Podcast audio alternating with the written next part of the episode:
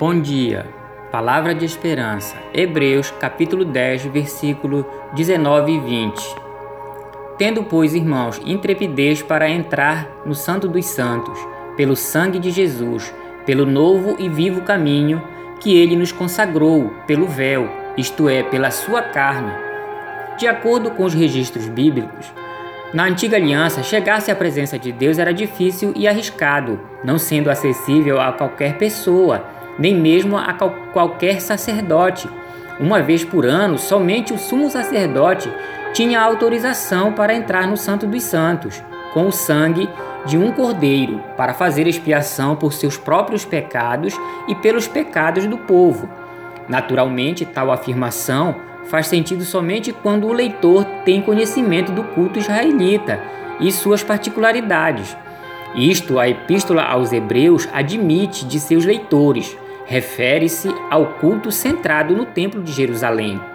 No entanto, com a morte de Jesus, houve uma profunda transformação, abrindo-se um novo e vivo caminho, agora não só para uma única pessoa, mas para todos os filhos de Deus, e também não apenas uma vez por ano, mas sempre, a cada dia, a cada hora e em qualquer lugar. Quando nosso Senhor Jesus morreu, o véu que protegia o Santo dos Santos foi rasgado, de alto a baixo, simbolizando claramente o caminho aberto, sem restrições a Deus.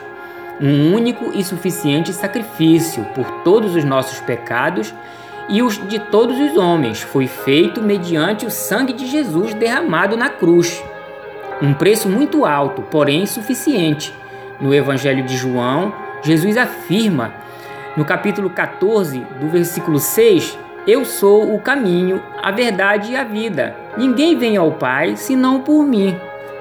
Queridos, somos convidados a nos aproximar de Deus com o coração purificado por meio da confissão e do perdão de nossos pecados, tendo a certeza de que somos aceitos, não por nossos méritos, mas unicamente pela redenção que temos em Cristo Jesus.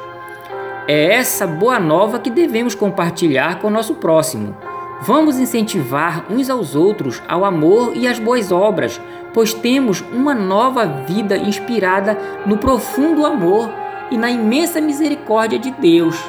Que saibamos valorizar este tão grande privilégio que temos. Oremos. Pai querido, obrigado pela redenção que temos em Cristo Jesus. Obrigado porque o seu sangue derramado naquela cruz nos deu livre acesso à tua presença. Ajuda-nos a responder ao teu amável convite. Abre-nos os ouvidos e mente para recebermos e praticarmos a mensagem que tu tens para nós. Fortaleça nossa confissão de esperança e nos dê coragem e ousadia para testemunhá-la diante das pessoas de nosso meio. Amém.